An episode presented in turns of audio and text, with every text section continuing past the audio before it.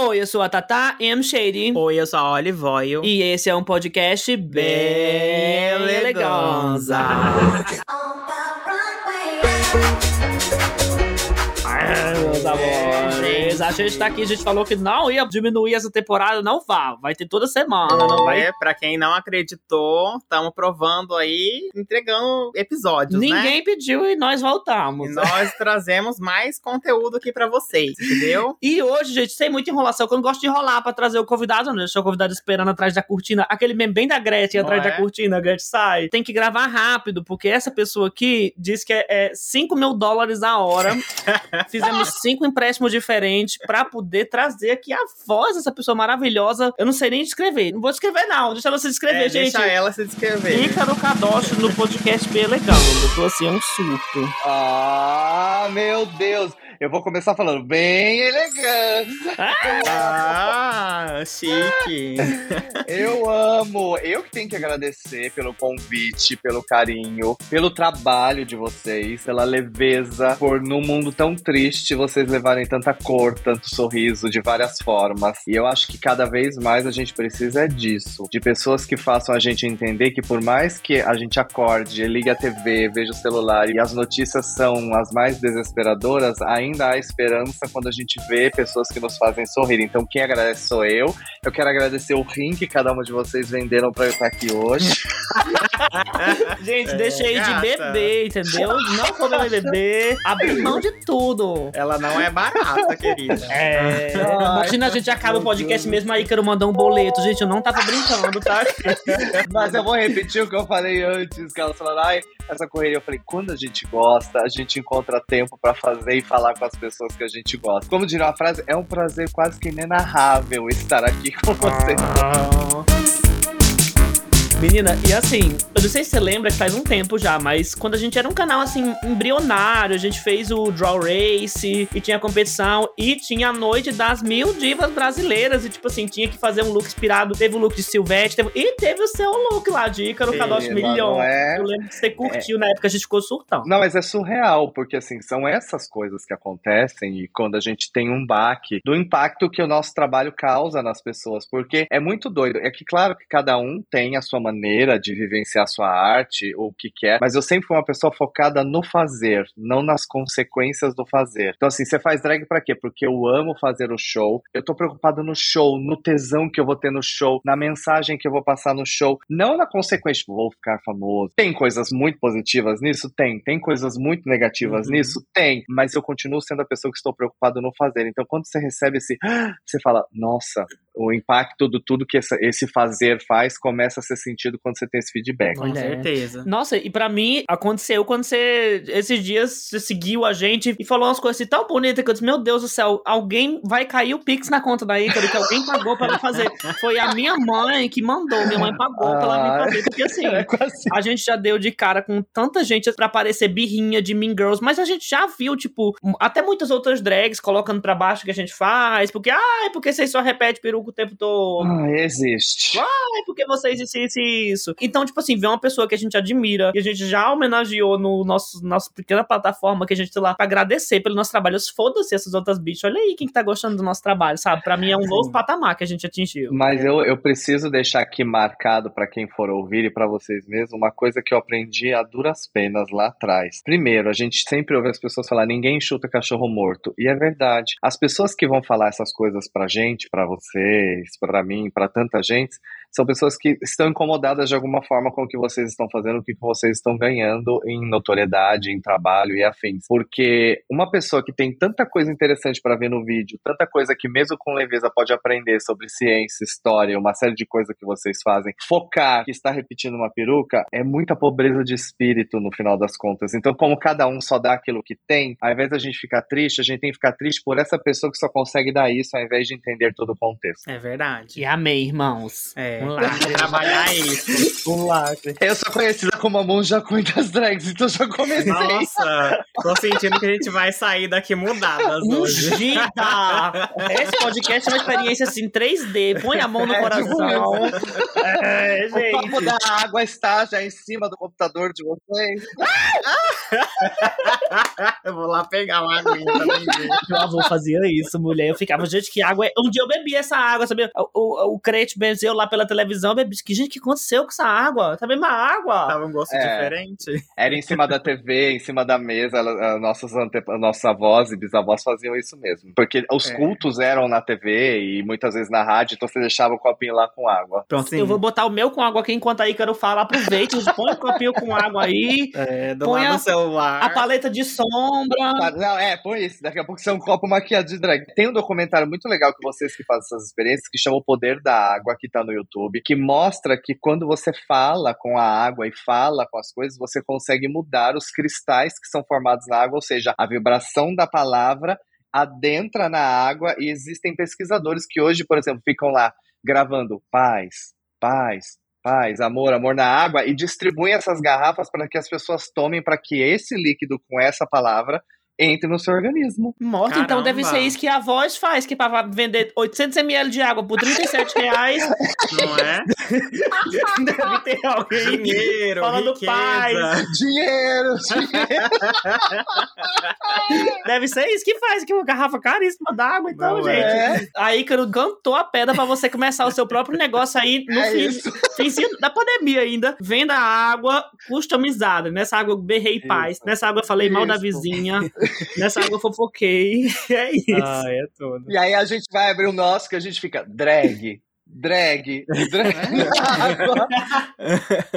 Oi, Ícaro, mas assim, a gente tem um público bem jovem, né? Assim, até. Aham. Tem bastante gente dessa nova geração que nos acompanha e tal. E a gente queria que você falasse um pouco, assim, de como co- você começou, Aham. lá no início da sua história, como que você conheceu a arte drag e tal, Uhum. só pro pessoal ficar mais atento, né? Eu, esse ano, vou fazer 22 anos de drag esse ano, em novembro. Então eu tenho 21 anos já de carreira. Eu comecei de- em 1999 para 2000. Sim, crianças, eu sou da época que se fazia show com fita cassete, é, que a gente ficava na beira da rádio, assim, com o botãozinho do rec, assim, na, na- no jeitinho. E aí quando vinha uma música, porque era a maneira que você chegava a música pra gente fazer show, que era através só das rádios, era muito difícil alguém que Uhum. poderia trazer, o DJ que tivesse à disposição pra nos dar. Então a gente gravava e muitas vezes no meio da música tinha a propaganda da rádio. Então você tinha que gravar, aí você pegava, cortava os pedacinhos na fita, grudava pra editar o que era isso e levava pros boates pra fazer show. Comecei assim, pra vocês terem ideia. Passar. Aí pegamos amei. o começo do CD e todas as coisas, mas eram outros tempos. Muitas músicas incríveis estavam começando a chegar, o It's Alright But It's Okay, principalmente naquela época que foi a febre. Ainda peguei o final da febre do Cher com Believe. Nós íamos muito escondidos para as boates, era uma coisa muito mais subterrânea. Eu, eu brinco que era igual o filme do Blade, o vampiro, que todos eles vão lá naquelas coisas escondidas para ter a festa e ninguém sabe. Era isso. Então Sim. eu lembro que eu tinha que esperar as pessoas passarem, não ter ninguém na rua para poder entrar e ninguém me ver entrando nos lugares, porque a gente poderia morrer, literalmente, não que hoje não possa, mas era muito mais grave nesse Sim. sentido. E é interessante também, eu vou fazer um adendo que eu falei antes também, eu sou uma pessoa tecnológica, ou seja, eu não sou tão engajado na internet quanto eu deveria, segundo a vida de hoje, mas eu às vezes me espanto com o alcance de mesmo sendo tão tecnológico e não tão por dentro das trends, das coisas, dos vídeos de TikTok, das coisas que todo mundo faz, porque eu nunca fiz um vídeo de dança, para vocês terem uma ideia, ainda chegar a esse público. Então, isso é, é o que eu falo, a honra de, de, de fazer esse trabalho é você entender que muitas vezes, mesmo sem a sua intenção, a sua arte chega a esse público. Claro que eu quero que todo mundo conheça arte drag, se não por mim, por várias outras, mas ter essa abrangência de público, para mim ainda é uma surpresa, porque eu acho que muitas vezes eu não consigo dialogar com essas pessoas que vêm dessa era TikTok, essa era do frenesi da internet. Eu sou uma pessoa que queria morar numa fazenda sem rede social, só com animais, flores e árvores frutíferas, e eu tô falando sério. Então, às vezes, para mim, é meio que uma obrigação ter rede social. Eu levo o lema do Arquivo X a, a sério, a vida está lá fora. Então, eu perco muita coisa de tocar as pessoas, de olhar as pessoas no olho quando eu fico na internet. Eu gosto do olho no olho, de viver as coisas que não preciso postar para que fique na minha memória. Então, eu ainda tenho esse embate dentro de mim do quanto eu me permito viver na rede social e que eu acho que ainda é pouco para muita gente que vive disso ou para muita gente que acha que todos nós precisamos ou precisamos estar ali. Então, assim, eu passei por várias fases. A gente pegou as drags que ainda estavam no resquício do Priscila Rainha do Deserto para entrar na fase uhum. da, da, top model, que era calcinha sutiã, que a Verônica trouxe, com a peruca lisa de cabelo, que até então drag não usava. E aí a gente foi fazendo essas revoluções, revoluções, mas ainda assim na nossa época, o fato consumado era drag queen nasceu e vai morrer dentro de um palco de boate. Era muito difícil você ter uma noção ou até mesmo uma esperança de que drags poderiam sair da boate. Então a gente fazia ali.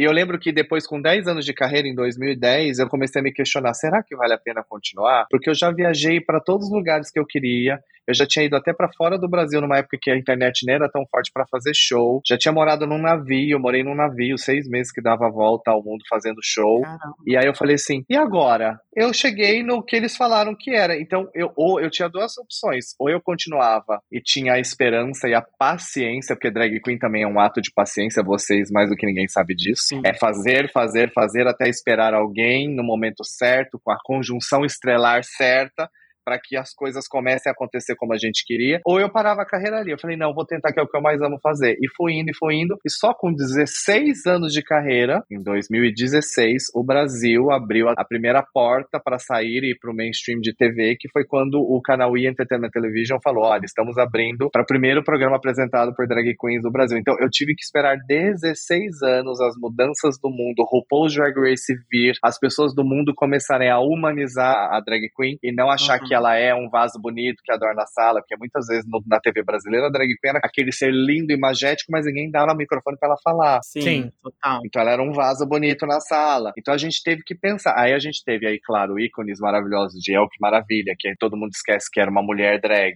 Vera Verão, enfim, Jorge Lafon, coisas maravilhosas que no domingo de manhã, no domingo à tarde, estavam lá pra televisão ver e os programas, querendo ou não, a gente não pode tirar o programa Silvio Santos de dar também a primeira porta para as drag queens do show de calouros e as travestis e transformistas fazerem os shows.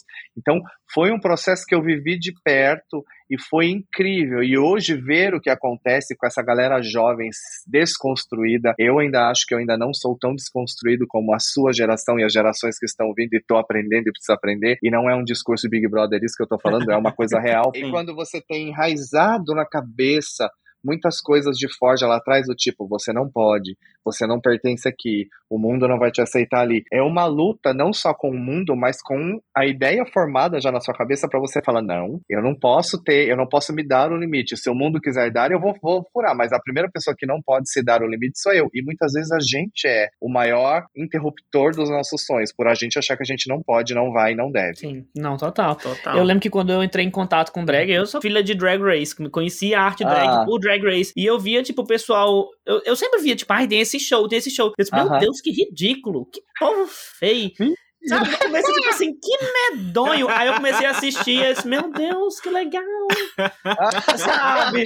Eu passei por todas as etapas. Eu passei pela etapa que eu odiava tudo. Aí eu passei pela etapa que eu só admirava drags super femininas e tal. Uhum. Aí eu olhava pra Trix e eu dizia, meu Deus, o capeta. Parece um cão. Aí, tipo assim, passei, a, sabe? Eu passei por todas essas etapas de desconstrução. Sim. E eu lembro que quando eu tava nos grupos, o pessoal, eu não conhecia muito da cena nacional, porque quando eu uhum. contato foi com o pessoal lá fora. Quando eu fui ter contato com uma coisa mais nacional. Eu lembro do pessoal falar de você, tipo, olha aí, Caro Kadoshi colocava os photoshoots, assim, maravilhosos. Sim. Ah, que lindo. assim, todas umas vibes, assim, muito andrógenas. Meu Deus, que tudo! Tipo, ai, é, é muito massa. Eu sou muito fangirl, eu já dei de. não, não dou de conta, eu fico. Já vi os meninos do Diva Depressão, eu fiquei bajulando aqui. Todo mundo fica bajulando, mas é, é, é sério, tipo, eu fico passada ainda, que a gente tá podendo mas ter é. essa oportunidade, sabe? E eu também tive contato. Eu acho que o primeiro contato que eu tive com o drag foi com a Lorelai Fox, né? Que já era Jura? Youtuber, já era uma outra geração de drag, né? Sim. Só que daí foi uma coisa que eu sempre tive muito interesse em pesquisar, assim. Quem me apresentou a RuPaul foi a Tatá. Quem te apresentou a RuPaul, eu chamei ela pra... Vem É. cá, RuPaul, tomar um... um- RuPaul's Vem Drag aqui. Race, a RuPaul, é, menina. E daí, assim, eu comecei a gostar muito, assim, e tal, comecei a pesquisar mais sobre drag, mas eu sempre tive esse interesse de, de aprender mais também, como foi o passado, sabe? Eu sempre tive esse interesse, então eu sempre pesquisei muito, assim, mesmo não, não tendo vivido, assim, né, as gerações de drag, porque eu sou novinha, Aham. mas eu sempre tive interesse em pesquisar, assim, então... Eu acho muito foda, muito incrível, assim, tudo que você e outras drags também fizeram. Imagina, eu acho que o que você falou é o que vai fazer toda a diferença daqui pra frente se todas as pessoas tiverem esse interesse. Por quê? Talvez hoje, para nós, drags brasileiras, e eu sempre vou bater nessa tecla, as pessoas não entenderam que elas falam que são fãs de drag, mas muitas vezes elas são fãs do programa do RuPaul's Drag Race e não de drag. Sim. Sim. Então, a gente precisa entender isso, porque assim, quando você sabe que no seu país tem um monte de drag, drags incríveis, e uma história drag talvez até mais rica do que a própria drag da história americana, com Miss B.I., uma Verônica, Rogéria, a Feda de... uma série Sim. de nomes e nomes e nomes que dá pra fazer aqui, te citar, e você não se interessa em conhecer, você continua sendo um fã de Drag Race. E aí a gente começa a sofrer as consequências de uma pessoa que se diz fã de drag e na verdade é fã de Drag Race. Para que ela valide qualquer drag brasileira em seu talento, ela tem que compará-la a uma drag queen americana. Sim. E ela acha um absurdo você não gostar disso. Porque como assim você não gosta? Vou dar um exemplo. Como assim você não gosta de ser comparada com a Sasha Velour? E aí eu sempre falo, eu nunca tive problema em ser comparado a Sasha Velour, porque na verdade, primeiro, a gente já fechou junto, nós conversamos, trocamos mensagens,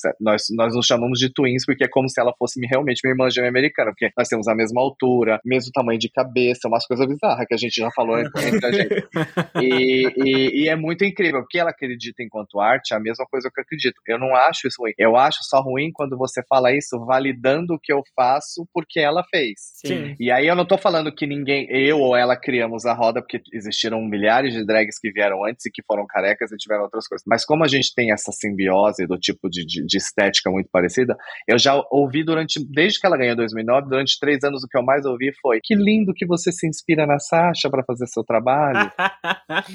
Te juro, eu já fui em shows em que eu tava na pista e as pessoas vinham no meu ouvido gritar Sasha. Meu Deus. Gritar gente. Sasha e sair correndo. Esse é o tipo de público que a gente teve que lidar e tem que lidar até hoje. Como assim você não gosta? Como assim você não acha bom? Você tem que É. achar bom. E aí, quando você fala, e eu já, dei- já falei isso em outros lugares, você vê as pessoas comentando, mas como assim ela devia se sentir lisonjeada em ser comparada a Sasha? Eu não quero ser comparada a ninguém. Por mais proximidade estética que tenha, eu queria muito que a pessoa entendesse a minha história e falasse, nossa, que lindo que tem uma outra pessoa que também acredita no mesmo tipo de arte que você lá. Aí, ok. Agora, falar esses outros tipos de coisa invalidando é, é o que eu volto a falar. As pessoas muitas vezes validam o seu trabalho aqui dentro somente quando te comparam ao trabalho lá de fora. E aí eu falo mais uma vez, é a síndrome do colonizado.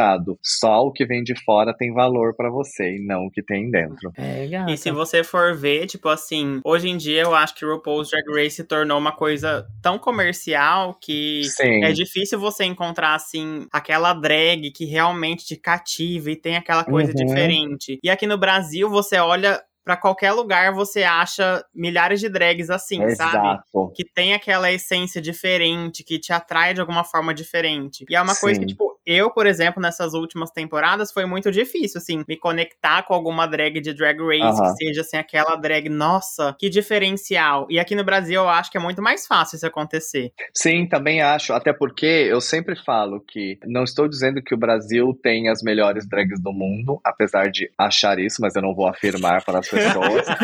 É, porque nós temos uma coisa que nenhum lugar do mundo tem, que é a influência do carnaval. O Sim. carnaval nos dá de criação o poder de criar uma roupa com um tijolo, uma roupa com uma planta, uma- que lá, lá fora é mais difícil de se ver o quão criativo as pessoas são, o quão o brasileiro em si é criativo de fazer com pouco ou muito. Não deveria ser assim? Não deveria, mas isso, se a gente for levar a- ao lado da criatividade, nos deu uma vantagem que nenhuma tem. E aí vai. A questão do sambar, da coisa do corpo e uma série de coisas. Então, eu fui para Nova York agora o ano passado, volto agora esse ano, e quando você chegar lá e você fazer um show de samba, eles ficam loucos. Você fazer uma música que mostre o corpo, eles ficam loucos. O que me incomoda às vezes nos shows da RuPaul, e que eu acho que eu volto a dizer nos prós e contras, que tem as coisas maravilhosas e incríveis que nunca vão deixar de ter. Mas, por exemplo, hoje, se você olhar, a pessoa só fica no, no lip sync final se ela der três estrelinhas, dois espacate, um Sim. Negócio para trás.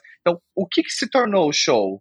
Então quer dizer que se ela interpretar a música e fizer, ela não vale mais. Se ela não fizer um dead drop, uma estrelinha, um espacate, então é o Circo de Soleil mesmo, como a gente ouviu no Sim. meme. Então, se não for um Circo de Soleil, ela não tem talento. Então, essas coisas que eu sempre me questiono. É muito engessado. Você vê que eu, eu falei com a Olive quando a Candy Mills participou na última temporada, que você vê ela tão preocupada em como as pessoas vão ver ela lá fora, porque na minha cabeça é tipo, é tipo uma hierarquia que eles criam. É tipo, não, é uma hierarquia. Sim. Importa mais quem vai mais longe no programa, quem tem mais famílias drags influentes e quem vai, tipo assim, o que é que vão pensar de mim, pipipipopopó. E eu fico assim, tipo, gente, o pessoal se ingessa demais para fazer uma fórmula que já funcionou antes, para poder tentar vencer e conseguir, tipo assim, acho que às vezes se perde um pouco na expressão artística do negócio, sabe? Sim. Não, e é uma coisa que pra gente sempre pegou isso muito, sabe? Porque a gente não é drag performer. Se colocar a gente num palco. Eu capa... canto, Nossa. eu canto. Ah, você canta, mas aquele negócio, né? Tipo, a gente não é do palco. É você levar a drag para uma caixa de todas tem que fazer estrelinha, dead drop, todas tem que cantar maravilhosamente bem, quando na verdade Sim. a drag queen, sua criação, dubla. É, uhum. total. É, não que cantar ótimo, é um plus. Graças a Deus temos as melhores drag cantoras do mundo, Pablo Vittar e Glória Go. Então, assim. Eu assim, é... muito obrigada. Mentira. É... Mas aí eu volto também numa outra questão, que quando vocês falam isso, que é interessante da gente fazer, para pensar. Eu tenho refletido muito sobre isso ultimamente. Se a gente parar para pensar na história da nossa formação, né, enquanto sociedade, as mídias todas, TV, rádio, revista, fizeram com que nós acreditássemos que o mundo é dual. O que isso significa? Que as pessoas ou são boas ou são más.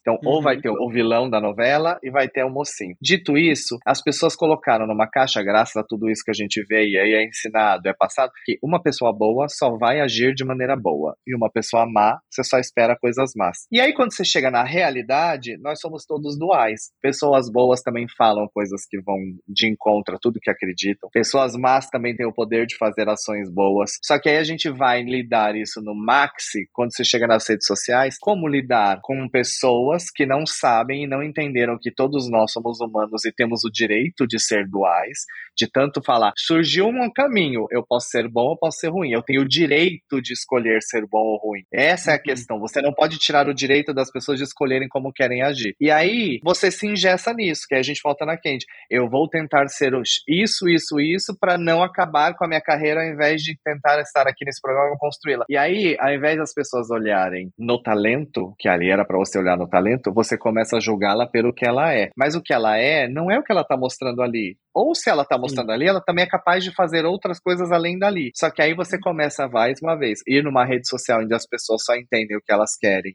e tem essa noção de que a pessoa pode ser boa, pode ser má. A partir do momento que você foi tida como vilã, as pessoas vão acabar com a sua vida. Exatamente. Isso se fala muito mais de nós como uma sociedade como um todo do que daquela drag queen por si só. E eu já tenho, eu tenho exemplos também, obviamente, que eu não vou estar citando aqui, gente. Pra ter acesso à fofoca completa, acesse o OnlyFans do Drag Box, que vai ter o um nome de todo mundo. Mas, tipo assim, tem muita drag que querem colocar as outras na caixinha. Tipo assim, Sim. tipo, ai, a Ícaro é performer, aí ela vai falar, nossa, olha as drag box estão ali fazendo vídeo, mas bota em cima do palco pra ver se elas estão dando. Tipo, justamente não, isso que a gente tá falando, é, é como se tivesse uma checklist pra. Aham. A gente tem que fazer tudo. Mas, bicho, Aham. a gente não se propõe a ser modelo. A gente não é tipo assim, uma Bianca Della Fence que vai fazer um, um desfile. A gente é Aham. é apresentadora, a gente faz uma palhaçadinha no YouTube. E por que, que ser comparada a Bianca se a drag dela é outro propósito, é outra coisa, ela é belíssima, Exato. entendeu? Eu sou belíssima do meu jeito também, a autoestima tem que estar tá em dia. Mas é isso.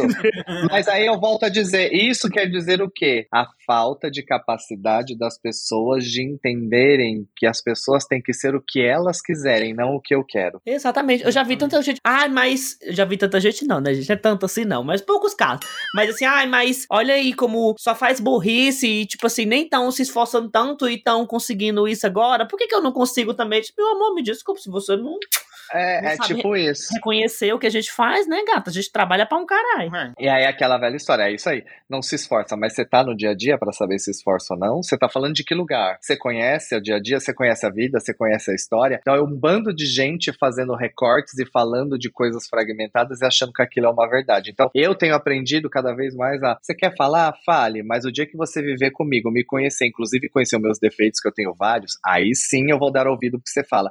Enquanto isso, fale ao vento que a melhor resposta é o silêncio para quem não tem conhecimento da causa. É isso. Uhum. Bom, mudando um pouco de assunto agora, Podemos. né? Porque que já. Pesou já o clima. Olha, não sou nada não, gente. Para. Uma coisa que pra gente hoje em dia não é mais um problema, que são maquiagens, é ter Aham. acesso a certas coisas. Como que era no passado, assim, pra se virar, Menina. pra fazer a make, Ela a vai já dar na tua cara, assim. Não, lá eu vou na, falar na, na época mesozoica. É, Não, o que você não, fazia? Não, mas, mas eu falo, por exemplo. Quando eu maquiei Cleópatra, ensinei aquele gatinho. Não, mas eu falo isso porque, por exemplo, eu mesmo vi a maquiagem se transformando. Tipo, 4, 5 Cara, anos atrás não tinha o que sim. tem hoje. Já era difícil. Daí imagino há 10, 15 anos atrás como Não. era, né? Em relação Não a isso. tinha, por exemplo, não tinha técnicas nenhuma. Eu lembro que assim, a gente passou grande período de 2000 a 2010 fazendo o que a gente chama de máscara branca. Então assim, a gente não Sim. tinha a, a, a quebração, né? O, colocar o marrom e tal. Então, isso aqui, a gente colocava o mais branco possível. Então, seu nariz sumia na foto, quando tinha a foto. Porque aqui, a parte do nariz, olho e o começo da testa, a gente fazia como se fosse o mais claro possível para chamar a atenção, que era o que dava. Então, assim, as bases eram poucas. Então, se você tivesse muita barba, o verde da barba ia aparecer. No final da noite, ia tirar as coisas. A pessoa ia te beijar, ela ia sair lixada. Eu lembro quando surgiu o pancake, que o povo falou: Meu Deus, agora a gente tem uma outra coisa para passar em cima da base que dá um efeito mais bonito. E aí A ficava revolução. horas. Que o pancake você tinha que molhar a esponjinha, esfregar no pancake e ir batendo em cima da base. Você ficava horas. Ai, agora eu tô linda. Então, assim, e as sombras não tinham muitas opções. A maioria do que tinha era aquelas do Paraguai, que você ficava horas para conseguir fazer a cor ficar bonita. Então, assim, era um desafio hercúleo, gente. Era um desafio hercúleo, vou falar pra vocês. E é muito legal, que se hoje você vê 3D, 4D, daqui a pouco tem 50D, a maquiagem vai falar pra você, não tá bom esse tom. é, e é assim, e é legal, e assim, e cada vez mais a gente aprende. Eu mesmo dei muito de estética da maquiagem conforme a maquiagem foi evoluindo. Quanto mais facilidades eu tenho e maior quantidade de produtos eu tenho, mais eu quero brincar e mais a minha estética vai mudar. Então eu acho isso maravilhoso, mas gente, era complicado. Eu lembro que a Miss Bia falava na época dela, tipo 64, 70, 75, né, em 1965, ou você era bonita, ou você era bonita. Porque não tinha. Era um pó de arroz, um batom e uma sombrinha, que era o que tinha. Então Né? você fala, nossa. Não, eu- Nossa, eu, lembro que assim, quando eu comecei a me maquiar em 2017, não, 2016 eu acho. 2016, 2017, eu morava aqui no interior da Paraíba, lá em São José de Piranhas, e tipo assim, Aham. as sombras que minha mãe tinha em casa eram uma paletinha de sombra, tudo Ah. cintilante. Eu não tinha o que fazer também. Nessa época, pra mim, já era mais difícil. Aí eu lembro que foi assim, começou a época com as Kardashian, e deu mais uma, Sim. uma popularizada no, no rebocão. Aí as marcas começaram a sentir necessidade. Sim. Veio a base da Ruby Rose, a base da, da Aham. oncinha lá, da, da zebrinha, sei lá. Sim. É, das Aí Sim. veio Tracta, alta cobertura, que até hoje é trilhões aquela base da Ela Tracta. Tracta. O galho. Aí eu, tipo, eu, eu via, quando eu comecei a maquiar, como eu via muitas drags de RuPaul, eu via, tipo assim, a sobrancelha tem que ser com a Elmer's roxa. A base É. é, com criolan. Então eu ficava, tipo Aham. assim, por que, que minha sobrancelha tá cagada? É porque eu não tenho esses produtos. Não, eu descobri que depois não era, né, gente? Que eu tava Não, fazendo errado. gente, É isso, é tudo, é, é técnica. Você pode fazer as coisas mais incríveis com as maquiagens mais baratas. Sabendo usar, não tem marca, não. Sim. Aí eu comprei uma paleta que 120 cores do AliExpress que vem aquele xixi de rato dentro, aquele cocô de cavalo na paleta. Eu tinha até um dia desse, porque eu dizia assim, até, até a gente ter outras paletinhas, umas condiçãozinhas melhor, eu dizia, não, bicha, com a maquiagem artística, a gente passa aqui onde não tem olho, boca, porque aí se tiver xixi de cavalo, fica só em cima da Fica base. ótimo. É. Não, passa, não pega uma A base doença, só não passa protege. olho. A base protege. No dia seguinte a gente acorda com seis dedos e tá ótimo. Só não passa perto do olho. Aí depois, um tempo desse, tava a Oli fazendo a maquiagem de gelo e passando na, Na boca, boca, no em olho. Aí assim, eu já Ah. achava difícil ter acesso a essas coisas, até porque, por exemplo, pelo menos eu, quando fui começar a arte drag, eu não tinha certeza se eu ia gostar. Então eu não tinha Ah. coragem de pagar caro em produtos e eu pagava, tipo assim, meu Deus, um pincel 10 reais. Hoje em dia eu Aham. paguei, tipo, 25 nesse aqui, só de delineado. Só pra ter. É, tipo assim, e eu ficava, meu Deus, caríssimo o pincel. Aí comprei um kit de pincel fuleira da China também, que era você passando Aham. os espelho, ficando tudo na sua cara. Então, assim, eu já achava mais difícil ter acesso a essas coisas naquela época. Avalia um tempo atrás, né? Porque hoje em dia. Não, mas é aquilo. Você falou uma coisa que é muito surreal. Até pra quem estiver ouvindo isso que fala, nossa, é, é um processo. Além de ser um processo, é um investimento. É o que você falou. Eu não sei se vai dar certo. Eu não sei se eu vou gostar. Então são N variantes. Então é um investimento a longo prazo, porque se você for ver que você, você tem que criar roupa nova, você tem que fazer, comprar peruca, você vai sempre gastar, gastar, gastar. E só depois de um tempo, tipo, no meu caso, depois de dois anos só, que foi quando eu comecei a ter o retorno, que aí eu já poderia começar a repetir o número viajando para outra cidade, já tinha a roupa pronta, não gastava. Gente, é, não é uma coisa tipo, ai, mês que vem já tá tudo ótimo, eu tô maravilhosa. É um processo, um processo real. Não, e quando a gente começou a comprar as paciência. perucas pro canal, tipo assim, a gente comprou. E quando eu falei que ia fazer o canal, a gente, ah, vou fazer o canal, Ah. eu comprei três hard front, assim, nacional, Ah. porque eu, eu sempre quis ter uma lace. Eu falava, ou eu compro uma lace, ou eu compro três hard front pra gente fazer o canal. Aí eu comprei as três hard front. Aí depois a gente comprou mais duas. Aí depois a É. Olive, no meu aniversário, ela me deu uma e comprou uma pra ela. Ah. Aí teve uma época no canal que a gente tava bem pequenininha ainda, do nada, um, um fã nosso mandou um pixão de mil reais, a gente depois, né, vamos transformar isso em quatro Gente, perucas. que incrível. Transformamos em quatro perucas. E hoje elas fazem parte da nova temporada do Acumuladores, porque elas vivem em cima de perucas na casa delas. Não, o bom é as a imagem tá tendo tudo pendurado. É muito surreal esse negócio, que é tudo muito caro. A gente É. compra nossas roupas hoje em brechó e, tipo assim, passou de 30 reais, a gente, ops, pula fora. Não tem condição. Elas são mão de vaca. Não, por isso que a gente tem que bater na tecla, mas aí é legal, porque a gente começa a bater em outras teclas. Isso é para as pessoas entenderem por que que às vezes quando fala, meu cachê é tanto, nossa, mas que caro. Gente, vocês não têm noção que às vezes a maquiagem que a gente coloca no rosto já é o valor do cachê que eles estão querendo pagar pra gente. Sim. E aí a gente fala, não, não vai. Ai, mas você é muito estrela. Nossa, você tá cobrando muito caro. É isso. As pessoas querem dar valor ao que você sabe já o valor do todo. É muito Não é? surreal. Não, e eu É vou expor isso em todo podcast aqui em João Pessoa, oferecendo pra Ah. uma amiga nossa drag que 70 reais pra ir pra uma festa. Bicha, isso. vai se fuder. Você nem pode falar, pode que o podcast é meu. Vai falar. se fuder pagar 70 reais pra uma drag e não paga nem o Uber, bicho. Pelo amor de Deus. E aí são as mesmas pessoas que falam: a minha festa valoriza o trabalho drag, eu chamo drag pra trabalhar. Por esse valor, É. meu amor? Eu tenho- Não, então assim, é, é complicado, porque é, é- e não é só aí, é no Brasil inteiro que isso acontece. E aí a gente vai entender: será que valorizam mesmo? Será que realmente sabem o trabalho que é? Então, é muita gente que nunca se montou na vida, não sabe, desculpa, eu vou, já que você falou palavrão, vou falar rasgado aqui. É muita gente que não sabe o que é ficar com o pau pra trás 12 horas, dando valor no seu trabalho. Não é? Sim. Não, e eu, eu já falei com você esses dias, né? Esse lance é porque é muito competitiva a cena drag. Digamos assim, pra você ter uma carreira de drag, pra ainda você é. viver só da cena drag, é muito competitiva. Então, tipo assim, por mais que eu, hoje em dia, na minha posição, eu não acho confortável sair de casa por 70 reais, mas tem alguém que vai querer pelo, o mínimo de visibilidade Sim. abrir uma sim. porta, pra abrir outra, pra talvez ser o início de Concordo. carreira, e que vai aceitar. E por isso que perpetua esse tipo de coisa, sabe? E é muito foda. Sim. E é complicado porque às vezes aquele dinheiro do cachê ela pode nem investir na roupa, mas é o dinheiro que ela vai ter para passar a semana. Então, existem muitas situações de realidade que poderiam ser mudadas se existisse uma valorização. E aí a gente não pode, volto também a endossar o que você falou, criticar ninguém que aceita, porque a gente volta, Sim. mas não sabemos o que esse dinheiro vai servir para ela e do que ela tá precisando. A questão não tá nem na drag que aceita, porque isso vai sempre existir porque são situações diferentes, mas está no poder de quem tem para contratar que não muda. Sim. Porque a drag vai aceitar, porque muitas vezes ela precisa daquele dinheiro pra comer, pra realizar um outro sonho que ela precisa, pra comprar finalmente uma peruca e ela tá investindo e fazendo show, sabe-se lá quanto tempo. Então, as coisas só vão mudar quando quem pagar as drag queens entender o valor da arte drag no Brasil. Sim. Total. Aí você já falou pra gente ser mais assim, uma linha tecnológica, mas de uns Ah. tempos pra cá, como aconteceu com a gente, né? Tipo assim, as drags foram percebendo que não necessariamente precisavam ficar ali no palco, que podem fazer outras coisas, que tem outros espaços a serem dominados. Como foi, Aham. tipo assim, sair de uma geração que era basicamente 100% de, de ai, vai ser drag, tem que fazer isso aqui, pra uma geração onde as drags percebem que elas podem ser gamer, elas podem se montar, colocar uma peruca pra estar jogando todo dia, elas podem estar Sim. errando fatos de conhecimentos gerais e enganando o Brasil inteiro.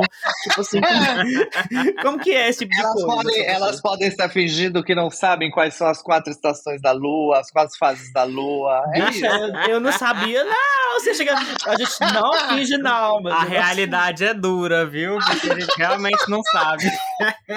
Mas assim, é, o que as pessoas não sabem é que por mais que nós estivéssemos dentro da caixinha, existiam subtipos já. Vou falar subtipos no melhor sentido. Na minha época, gente, as drag queens faziam correio elegante. Elas eram contratadas para ficar com caneta e uma cestinha com papel. E como elas eram chamariz, as pessoas iam falando: Oi, entrega esse bilhetinho aqui para fulano. E ela ia entregar. Ela Nossa. fazia a Sim, ponte. Era assim. Eu, a primeira vez que eu fui numa boate, eu me encantei com a arte drag. Eu tinha 16 anos, entrei com a RG falso, entrei com a RG falso. Tinha 16 anos, em 1996, eu vi a drag fazendo isso e me encantou exatamente essa questão de você poder ser a cola social da noite. A drag queen tinha uma função importantíssima social e aquilo me encantou. Mas eu acho maravilhoso. Eu não vejo a hora de nós irmos para outros lugares ainda. Eu quero ver drag queens em, em novelas como personagens do começo ao fim. Eu quero ver em filmes mais ainda. Nós tivemos aí a série da RuPaul, mas eu quero ver coisas brasileiras. Eu quero ver drags, CEOs de empresa montadas.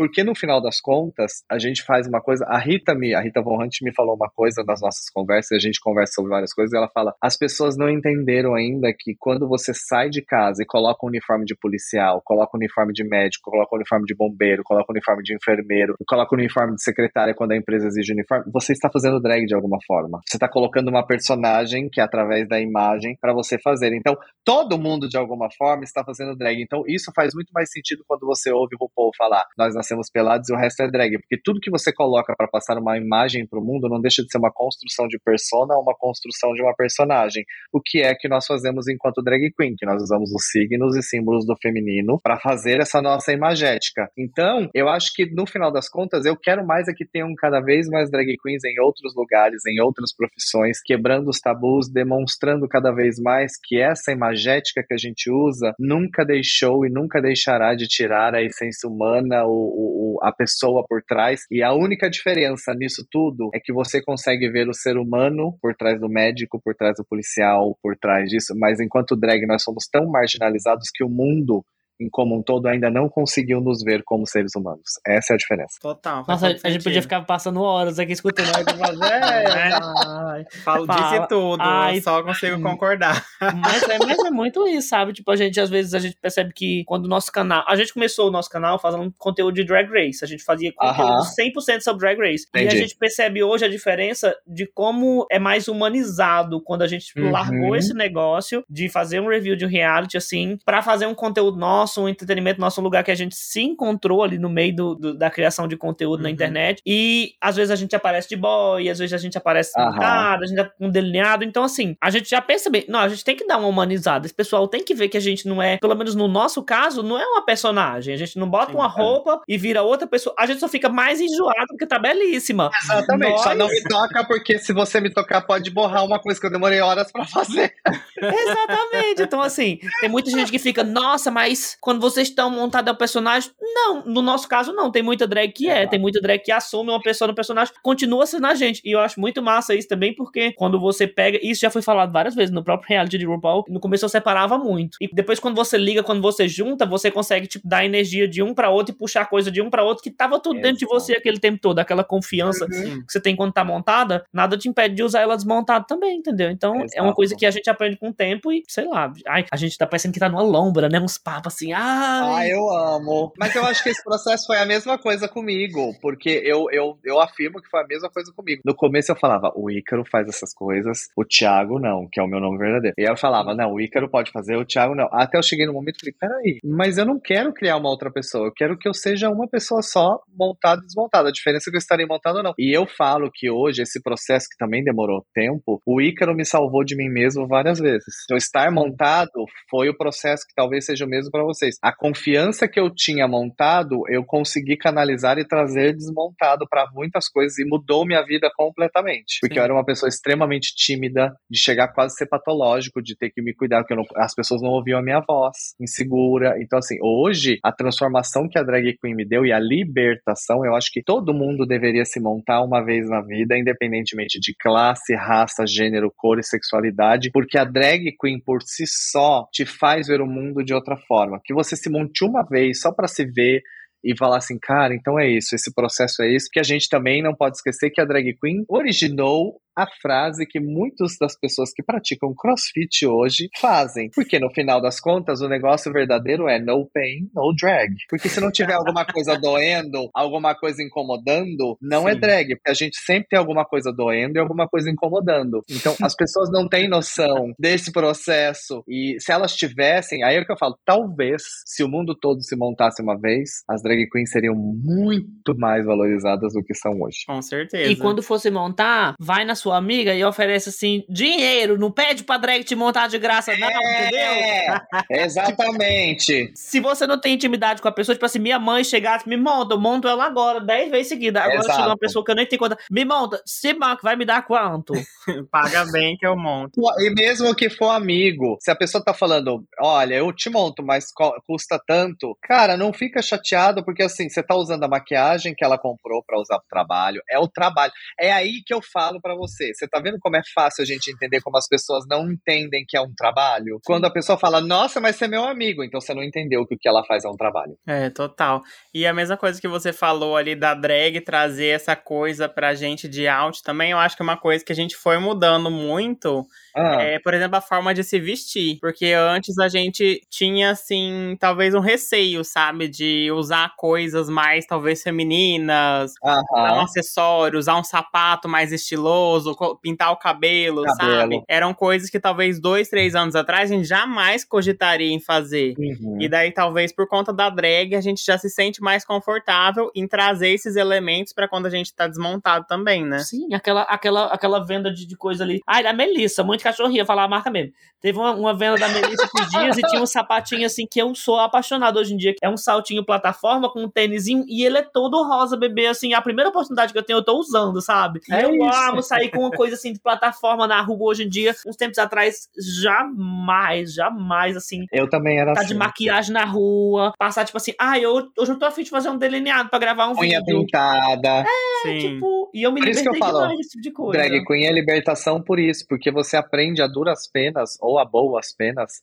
a não se importar mais com o que as pessoas pensam. A drag queen te dá esse aval e esse poder que você, quando você internaliza e leva pra vida, meu amor, quer me odiar, quer falar mal de mim, quer falar mal do minha drag, quer falar mal do canal que eu faço, quer falar mal da minha maquiagem, fale. Mas o dia que você souber o esforço que é, ou então fizer o que eu faço, quem sabe, assim você aprenda a não falar do que você não sabe. Porque é muita é. gente falando sem nunca ter se montado na vida e não saber o Sim. que é e tá falando e dando pitaco. Não gostei disso, não gostei daquilo. Mas você já se montou? Não. Ah, tá, entendi. Obrigado. não, aquele dia que eu lembro dos comentários comentando. Ai, gente, a boca de vocês tá toda serrilhada. Mentira! Mas vocês deviam passar um lápis antes pra poder não sei o quê. Bicha, você entende de maquiagem? Você sabe o que você tá falando? Cara, e mesmo que entendesse, você sabe se eu quero que a minha boca seja serrilhada? Você sabe eu se quero. é o meu tesão da minha boca ser serrilhada? é, é tipo, é muito surreal isso, cara. Eu tô aqui de massacre é. da serra elétrica hoje, é um conceito. minha boca é pra ser uma serra, entendeu? É, oh. desculpa. Ah, é sobre isso. Thank you. Ícaro, mas eu acho que a gente já tá se encaminhando para finalizar esse podcast. E eu tenho uma última pergunta. Pergunte. Quais são os nomes de drags atuais, assim, que você admira e você se inspira pra, e traz elementos pra sua drag também? É, assim, pra não ficar confuso, é dessa geração. A gente sabe que das antigas É. todas, a gente quer saber dessa geração. E eu juro por Deus, bicho, Pra não é fazer você um, um encontro de gerações. É, é pra entendeu? saber, tipo assim, você sendo uma drag old school, dessa geração que você viu crescendo assim, apesar que ela vai falar Pablo. O que, que você acha que dá pra tirar desse Não, povo não, novo? gente, eu vou tirar a Pablo e a Glória, porque eu acho que não, não são consensos de todo mundo. Mas olhando tudo que está sendo feito, eu posso não comentar muitas vezes nessa correria, mas eu vejo muita coisa e entendo muita coisa de, de ver pessoas fora, inclusive do eixo Rio-São Paulo. E não é porque eu estou aqui, por exemplo, vou começar já com, com o lobby. Não é porque eu estou na frente de vocês. Eu amo o que vocês fazem. Eu acho incrível, porque a drag foi feita para sair do lugar comum. E talvez nós tenhamos chego num, num lugar onde a drag também tenha criado o seu lugar comum, o seu lugar de, de, de segurança. Então, sair desses lugares e falar sobre assuntos diferentes, eu acho maravilhoso. Não posso deixar de dizer que, por mais que seja minha amiga, também é da nova geração, a própria Rita Von Hunt. Eu gosto, por exemplo, da Natasha Princess, que é uma trans drag que faz um show de bate-cabelo incrível, que provavelmente vai ser a que vai levar o legado do bate-cabelo daqui pra frente. São tantas drags por esse país. Olha, tem drag king em Curitiba, chamado Rubão, que eu amo de paixão. Tem muita coisa sendo produzida nesse país. Eu estive em Belém agora, há uns quatro meses, para fazer show lá no, num, num concurso deles, que era um top drag, se não me engano o nome, num teatro. Tinha quase 40 drags. Uma completamente diferente da outra em estética e coisa. Aquilo que você falou no começo, que o Brasil é riquíssimo, eu falava, meu Deus, as pessoas precisam saber disso. E muitas vezes também pela questão do eixo Rio-São Paulo, as pessoas não entendem a grandiosidade da arte drag no Brasil, que é o que eu falo. Aí eu vou falar sobre uma coisa muito superficial, porque eu não posso falar sobre, que é o Caravana das Drags, que é um programa que, é, o que a gente vai fazer agora, né, que eu vou apresentar junto com a Xuxa, mas a, a ideia é viajar o Brasil, mostrando arte drag. E aí é o que eu falo. A gente sabe, e eu acho que a gente não sabe responder, a gente sabe o que o Amazonas influencia na arte drag para quem se monta em Amazonas? A gente sabe que o Nordeste influencia na estética da drag? Nós não sabemos, porque a gente está tão ligado no eixo Rio-São Paulo. Nós sabemos o que o Rio Grande do Sul faz com a estética, então nós temos vários países de drag dentro do Brasil que a gente precisa descobrir, redescobrir ou mostrar para o mundo. E eu espero muito, muito esperançoso e feliz que a gente consiga fazer isso na caravana agora quando a gente for gravar esse programa. Então assim, é isso. Aí a gente fala, o Brasil não conhece o Brasil nem mesmo na arte drag. A gente está tão focado no eixo Rio-São Paulo que existem milhares de drags fazendo coisas incríveis. Eu vi drag fazendo show em perna de pau. Eu vi drag fazendo coisas que só Deus duvida no negócio. a gente tem um país riquíssimo, vasto, de várias artes, de várias formas de arte. Nós temos a Alma Negro, lembrei da Alma Negro, também é da nova geração, que é uma drag completamente desconstruída de estética feminina, que usa vários artifícios para montar sua drag e é incrível, é muito fashion, é muito alta costura, vanguardista, uma série de coisas. Então nós temos pessoas abrindo portas em várias, em várias, em várias áreas. E de verdade, eu falo o quanto honrado eu sou e ainda às vezes me belisco por perceber que mesmo depois de 21 anos eu ainda também consigo abrir as minhas portinhas, ainda consigo estar aqui fazendo o que eu amo, num mundo que dentro da minha comunidade eu sou praticamente uma maricona, porque depois dos 30 você é velha, então eu sou uma maricona. E é verdade. Eu estou com 41, vou fazer 42 esse ano. Para muita gente já é tipo, nossa, essa pessoa tá o quê? O mestre dos magos.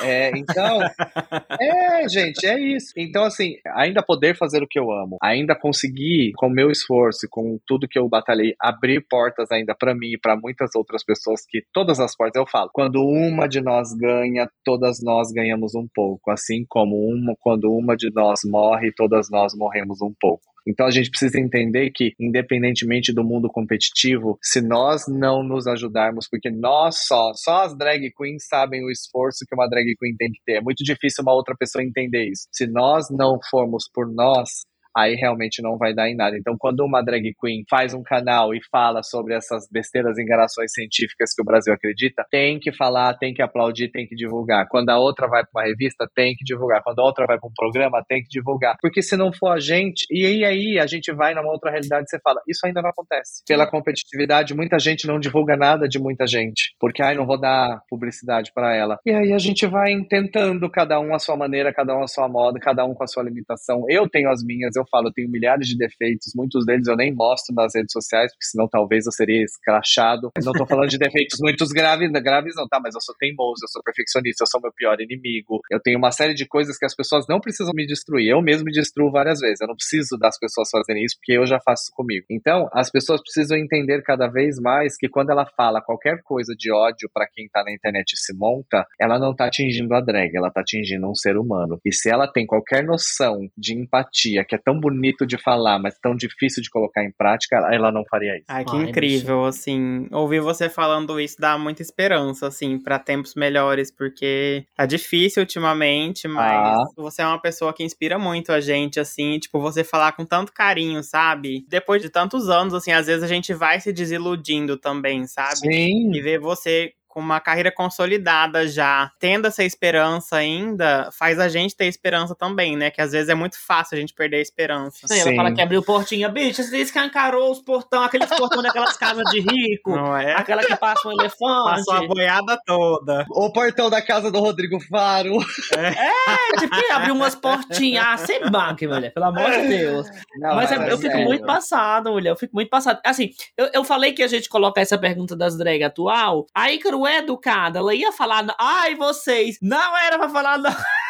Não, gente, é sério. Porque assim, a gente precisa entender os esforços e para quem as pessoas dialogam. E vocês têm uma coisa de falar com os jovens de maneira, é o que eu falo. A sacada toda é: as pessoas às vezes não entendem que na risada que vocês estão tirando delas, vocês estão ensinando-as alguma coisa sobre história, sobre ciência. E num país que nós temos um problema gigantesco de educação infantil e adolescente, fazer isso de uma maneira lúdica e de uma maneira engraçada, vocês não têm noção do impacto que vocês estão fazendo. E eu digo isso por mim, que vejo as coisas, que dou risada, compartilho, falo com as pessoas para verem, porque é isso. Cada um vai fazendo um pedacinho. E se cada um fizer um pedacinho, a gente muda o mundo. Eu acho que é por isso que a gente não deve perder a esperança. Porque às vezes a gente olha e fala: Meu Deus, o que, que eu devo fazer para mudar? Nós, pelo menos a gente pode falar por nós, já estamos fazendo. É muito fácil criticar quando você está no sofá só com controle remoto e não faz fazendo a sua parte para mudar o mundo. Quando você levantar do sofá e fizer uma coisa, é o que eu falo. Eu sei que às vezes parece uma missa, alguma coisa que eu falo, mas eu queria muito que as pessoas parassem para pensar uma coisa. Ah, o Brasil tá horrível. Está. Não dá esperança, não dá. Mas o que, que você faz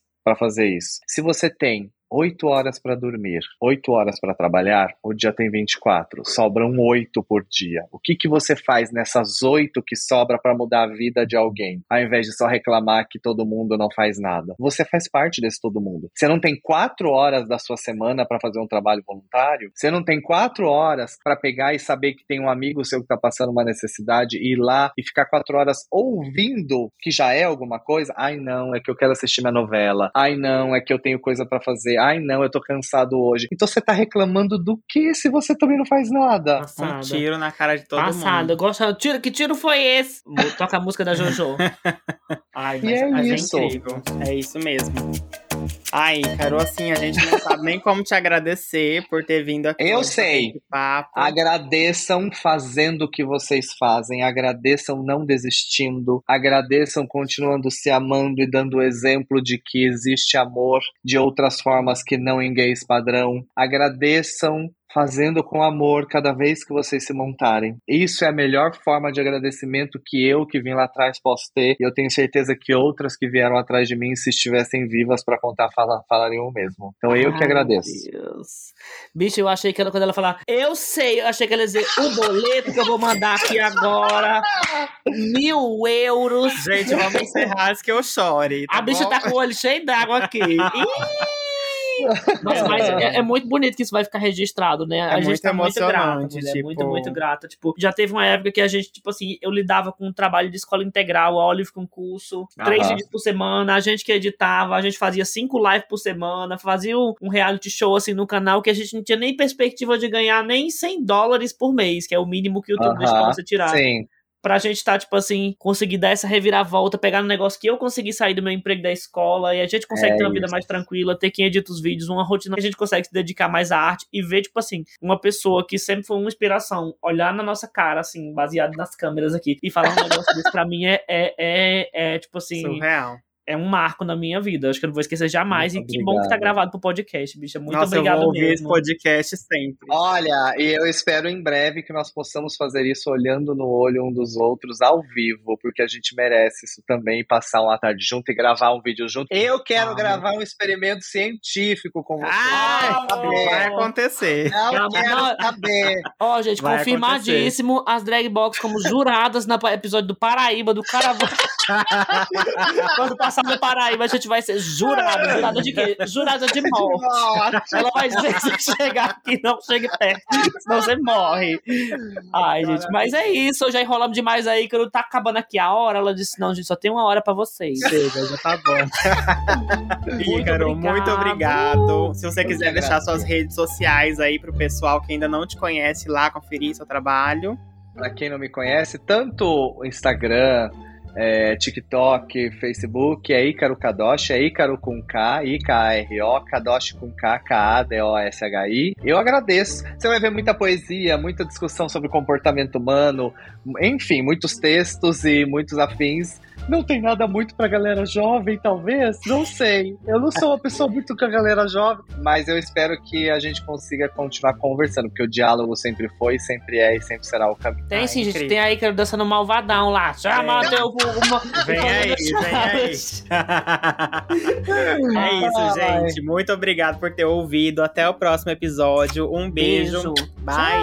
Um beijo, um beijo, um beijo, um beijo.